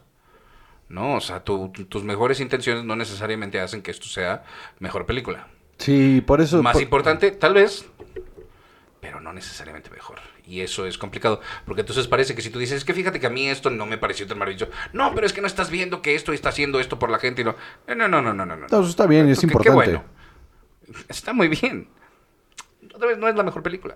Sí. A mí me parece. Tiene cosas muy, muy interesantes. Sí vale la pena verla. eh, para quienes no la hayan intentado, háganlo. Porque sí lo, sí lo vale. ¿Crees que las cosas quedarían mucho más claras si en lugar de poner mejor se usara otro adjetivo? Tal vez. O sea, eh, logro. Película del año. Sí, exacto, película del año.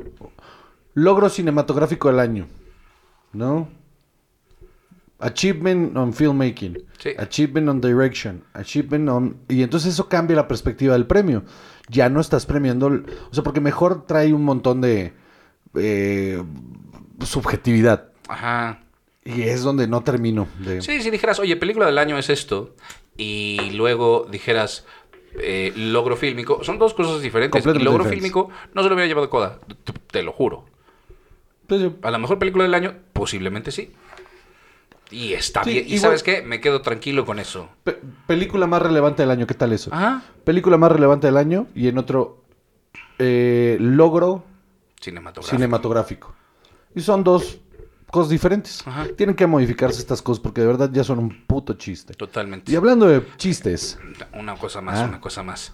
Eh, los premios de los fans, mano. Antes de entrar a eso. ¿cuál ganó? Ah, los premios de los fans fueron, eh, si no me equivoco, el de el, el fan favorite se movilizó a la eh, Zack Snyder Nation y ganó Zack Snyder, no es cierto, Army of the Dead. Pero, pe- pero, ¿por qué? Hubiera entendido si hubiera sido Justice League. Si quieres. Esto no tiene manera de ser nada. Cabrón Homecoming, ¿no? O sea, por ahí. Eso es lo que tú dices, o sea, de, oye, para fans atascados y de vamos a votar y todo eso, hay muchísimas otras cosas que a mí me hubieran parecido mejor opción que Army of the Dead. Army Ah, of the Dead. a tu madre. Y luego lo de los momentos también, este, estaba nominado creo que un- uno de Flash, de, de Justice League. Ay, mira, no sé, esto es- me pareció que esto sí fue una categoría súper chafa que si de por sí ya andaban decaídos de su interés el- los Óscares, los termina de devaluar muy cañón. Ahora. Ahora sí. Fíjate que yo no quería que habláramos de los Óscares, ya lo Yo habíamos tampoco. establecido. Yo había puesto en Twitter, creo que tenía 20 minutos de haber puesto, oigan, es que esto no importa. ¿eh?". Yo también ya. De hecho, ya me iba a acostar. Exacto. Y de repente, oigan que Will Smith, alguien puso en uno de los 38 grupos de WhatsApp a los que pertenezco, oigan que Will Smith no sé qué, y que me pongo a ver, Yo ya tenía en modo dormir mi teléfono. Si no es porque lo abro para checar algo en, en- en este, en Instagram, no me entero hasta hoy en la mañana. claro. O sea, vi tu mensaje de, ve esto. ¿Qué demonios pasó? Por favor, cuéntanos, Salvador. Bueno, pues Chris Rock sale a presentar eh, la siguiente categoría, que es la de mejor documental. Otra vez en la que ganó Questlove, por si nadie se enteró, después de los hechos, de los acontecimientos. eh, gan- ganaron esa, Summer, eh, Summer of Love, creo que se llama. Pues qué bueno, qué gusto por Questlove. Eh, Y y- paso, Questlove, por si- y empezó a hablar de, de- del público, bueno, de la gente, de los que estaban ahí, y voltea con Jada Pinkett Smith, que estaba en la mesa de Ah, Will Smith. déjame Lupita dar un Nyong'o. pasito para atrás. Un pasito nomás. El chiste anterior que hizo fue burlándose de Penélope Cruz con Bardem diciéndole... Ah, En claro. lugar de llamarla por su nombre, solamente dijo la esposa de Bardem. Ay, sí, Dios. Desde ahí ya. De ahí ya. Híjole. Y luego... Ajá, exacto, porque dijo que si ella no ganaba, él tenía, su obligación era no ganar, ¿no? Y que él estaba pensando seguro que mejor ganara Will Smith para no tener un problema en su casa. ¿Qué dices? Ay, Y jijiji, jajaja, con tu chiste, híjole, mano. chiste pendejo, ¿no? Muy pendejo. Es que están escritos con las nalgas, Pero además, estos chistes, como que los piensas de, esto lo podía haber dicho Billy Crystal hace 20 años. Sí, ajá. ¿no? O sea, eso no es un chiste de 2022.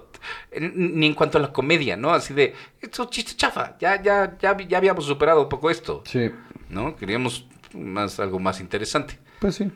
Y luego se suelta y le dice, oye, pero Jada, I love you. Estoy esperando ya ver G.I. Jane 2. Y que se caga de risa él. Y Will Smith. Y, y Will Smith. Porque está la reacción y él se ríe. A ella sí inmediatamente le cambia la cara. ¿no? Ella eh, ha estado batallando varios años ya con la alopecia, ha sido un tema muy importante y difícil para ella. Cosa. eh, y esto es súper relevante e importante.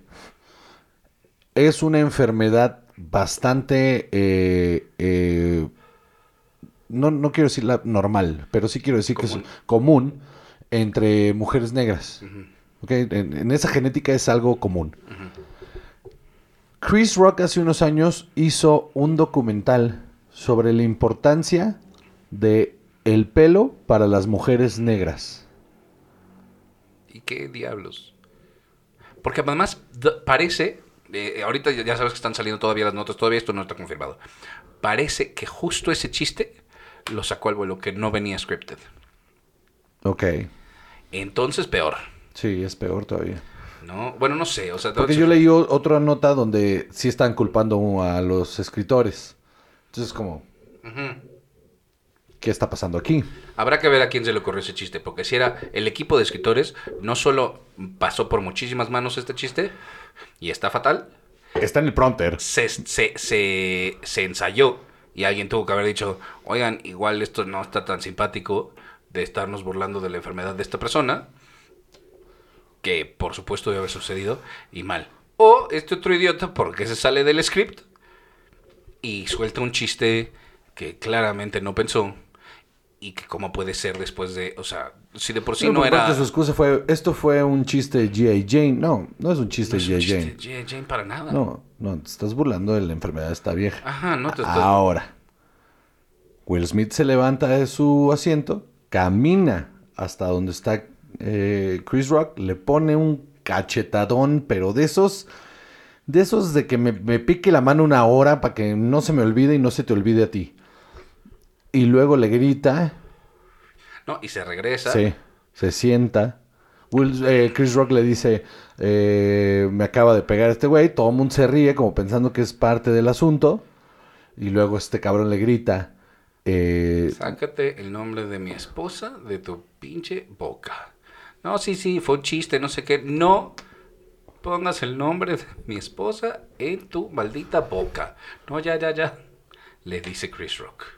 Ahí muere. Y entonces ahí todo mundo se da cuenta que esto no era planeado. Sí. Y ya, siguió. Y siguió. Que yo creo que de todo, esto es lo que más, o sea, tiene en shock a todo mundo de... Y la cosa siguió. Sí, porque aparte en el corte hay un video ahí que alguien grabó desde su celular. Cómo la publicista de Will Smith se le acerca y le está manoteando ahí. Y Will Smith no está sentado agarrando la mano a la vieja. Ah, es que lo que pasa es que en el, en el Green Room, donde están todas las personas que iban a presentar más premios y otros que ya habían salido, están ahí, estaban la publicista de Will Smith, el agente de Chris Rock y el presidente de la academia o alguien así. Dios mío. Y de repente que empiezan a ver en la pantalla y todo el mundo se queda callado, estaban Serena y Venus Williams atrás y todo el mundo se queda callado viendo lo que sucedió.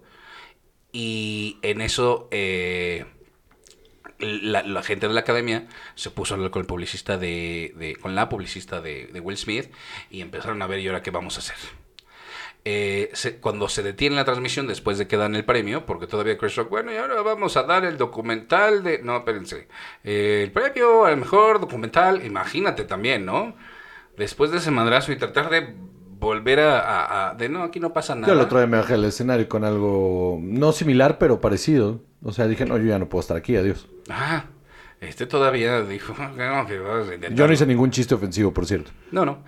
Eh, y siguió, se da el este, y luego se ve en, en estos videos que está la publicista, y luego también Will Smith se paró a hablar con, se pararon a hablar con él, Denzel Washington y Tyler Perry, Y lo jalaron, así. Ajá, y se lo llevaron para allá, a otra esquina, y aparentemente como que le dijeron así como brush it off, así de ya, ya, ya, déjalo ir. Sí, sí. O sea, me imagino, Denzel Washington decía, bueno, ¿tú qué tú estás pendejo o qué te pasa, mano? Aparentemente le dijo, es en tu momento más alto cuando el diablo viene por ti. O- Odio a los actores. Los odio. Las justificaciones para sus acciones siempre son cosas así. Dios mío. Bueno, sucede esto. ¿Y sabes qué pasa? Hay, hay- Mira, mi análisis concreto y certero de esto es... Y es un análisis, no es otra cosa. Es... El chiste está mal hecho. Es un chiste mal hecho. Mal estructurado, mal entregado, mal todo. Mal, mal ubicado. Había mil maneras de enfrentar ese pedo. O sea, había mil maneras. Te tomaba 10 segundos más reconocer que ella tiene un problema y luego hacer un chiste no sobre ella, sino sobre el problema. Ajá. ¿No? Listo. Pero no, salida fácil. La reacción de Will Smith primera es jaja, que cagado. Luego volteó con su vieja. Hace rato vi un TikTok del chaparro donde justo de que, ah, está bien cagado, ¿no? Y voltea, no, no, ahorita le parto su madre. Porque fue básicamente eso. Así se sintió. Se para, lee esa reacción visceral, espantosa. eh, o sea, no. Pero es que otra vez, o sea, parece una reacción visceral, pero son como 10 segundos. Pero, o sea, te nublas y te vas. O sea, cuando te nublas y te vas, te nublas y te vas. Caminó, o sea, subió unas escaleras Estoy y de acuerdo. caminó. Estoy de acuerdo. enfrente de cientos de personas. Ahora, en esa idea, en esa idea también, el, reprobable por todos lados esa, esa reacción. O sea, nadie en la vida debe reaccionar así ante ninguna circunstancia. No, claro. Y, y- y, eh, esto debe tener consecuencias reales. Y tres, esta cosa de Will Smith de... de que, que yo ya llevo años diciendo que es un güey de la verga. Eh, eh, es súper reprobable la excusa de, de... Es que yo voy a proteger a mi familia. Estás... eh, a ver, ¿cómo lo puedo decir? Estás negándole la oportunidad a la otra persona, sea quien sea, de tener una reacción genuina. Porque tú te estás anteponiendo para que no, te, para que no la tenga. Y no hay nada mm, tan poco saludable que no dejar a alguien reaccionar. Puedes, o sea, para mí hubiera sido mucho más definitivo y mucho más, eh, si quieres, menos invasivo y hasta si quieres menos macho, el decirle, oye, vámonos. Ven, vamos, levántate. Acabo de ver que te sentiste mal por esto. Te pido una, te ofrezco una disculpa por, Mi reacción. por mi reacción. Eh, lo vamos a trabajar. Esto no, es- eh, esto no lo tengo asimilado. Nos levantamos, nos salimos del teatro y ahí tomamos la decisión si nos quedamos o no. Hablamos con alguien en la producción y le decimos, oye, este pendejo, ¿qué pedo? Claro. Y todo se soluciona por fuera. Sí. Pero eso, de la verga. Espantoso. De la verga. Ahora, los dos de la verga. O sea, los dos de la verga. Sí, claro. Y de la verga también, la academia, por darle el Oscar. Deja, deja tú darle el Oscar. O sea, el Oscar, el Oscar, eh, vaya, ya se lo había ganado. O sea, ya eso ya estaba. permitirle quedarse a recibirlo, eso. Sí, sí, te, te digo en qué maldito mundo te paras, le pegas a una persona en un escenario y te vuelves a sentar y el show continúa. Y luego te paras a dar un speech con un premio. Ah, Y el speech, de la verga. sí. O sea, esta cosa de... Ay, perdón, es que... Fíjense que no me siento bien. Perdona a la academia, perdona a todos los presentes. Eh, Soy un... pro- eh, Dios me puso en este mundo para ser un protector. ay, Jesús, sí. Dios mío, mano. Pues esa excusa, qué pedo. Ajá. Y, y- Terrible. No, no, no, no, no, no, no, no, no, no, no, no, no, todo de la verga.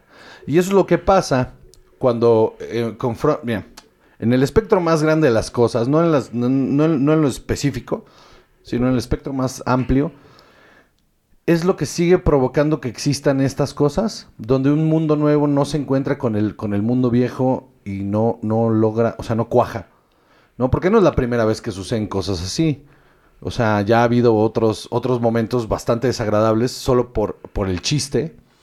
Y la neta, no cuadran una cosa con la otra. Estás hablando por un lado de que quieres cambiar Hollywood y bla, bla, bla. Y por el otro, la permanencia del status quo es, no, choca, choca por completo.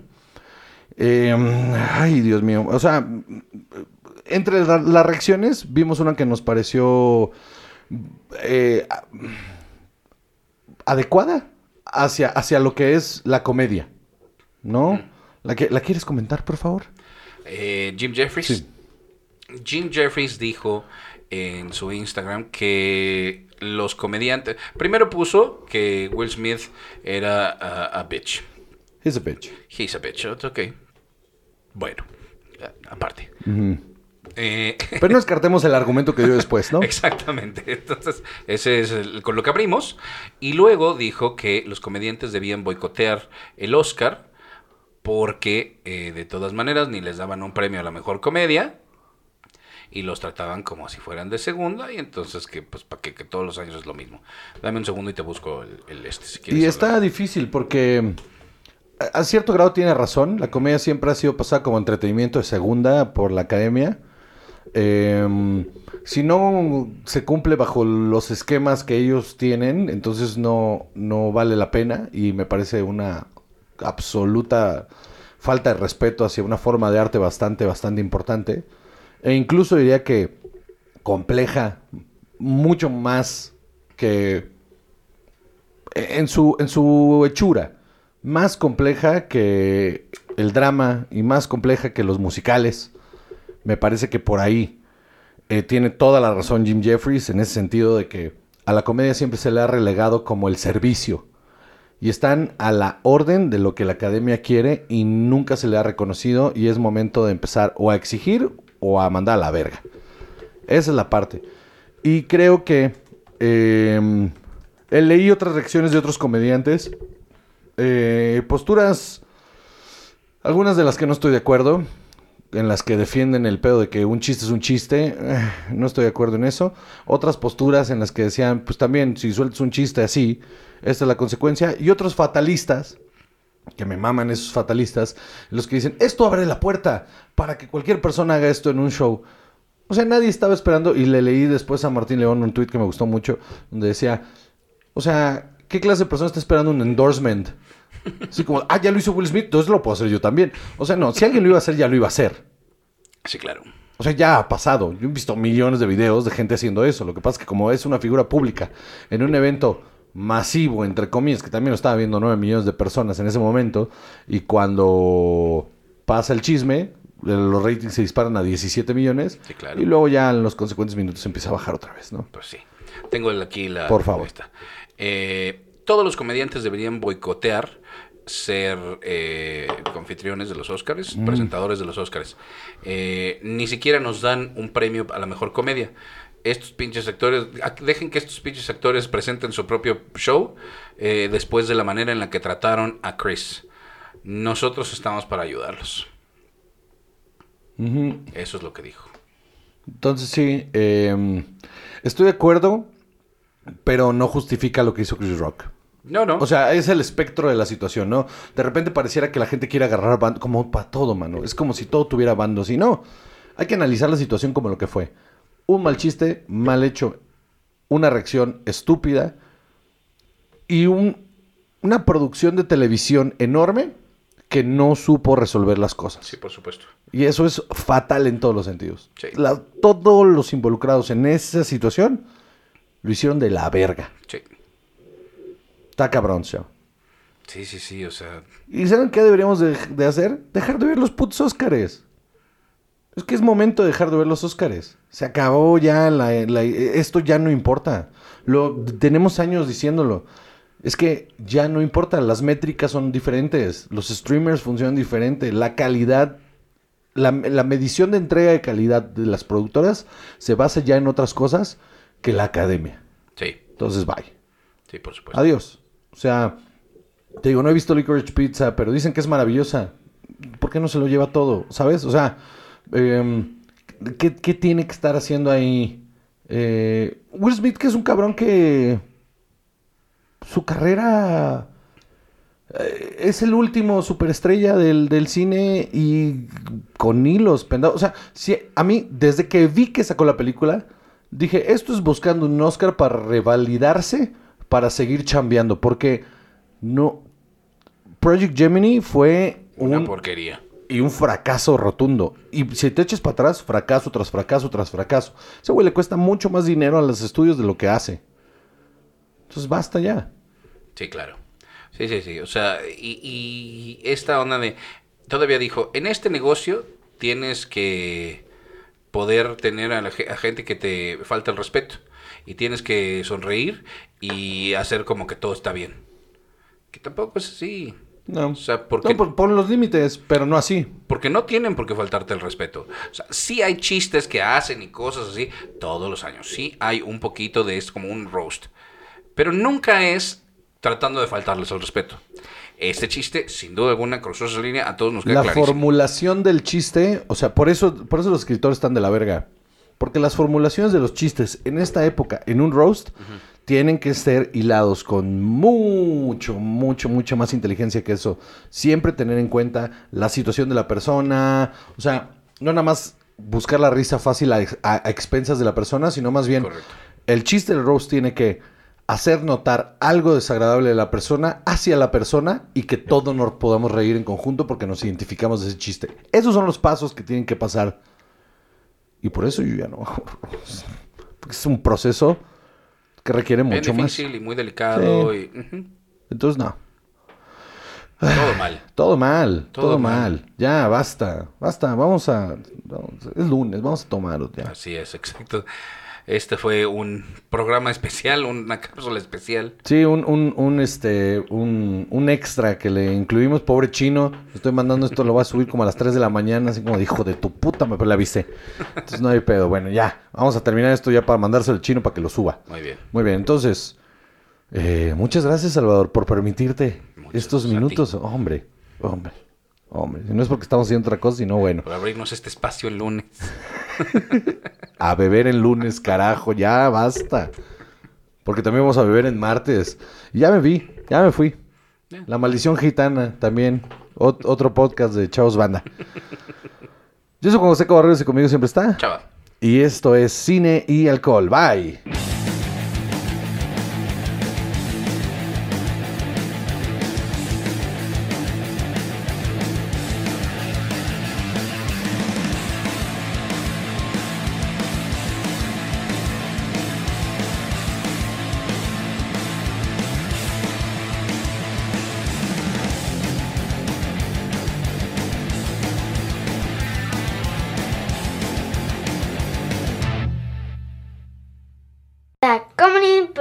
Producciones.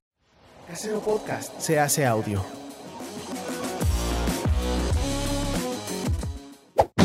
¡Chavos, banda!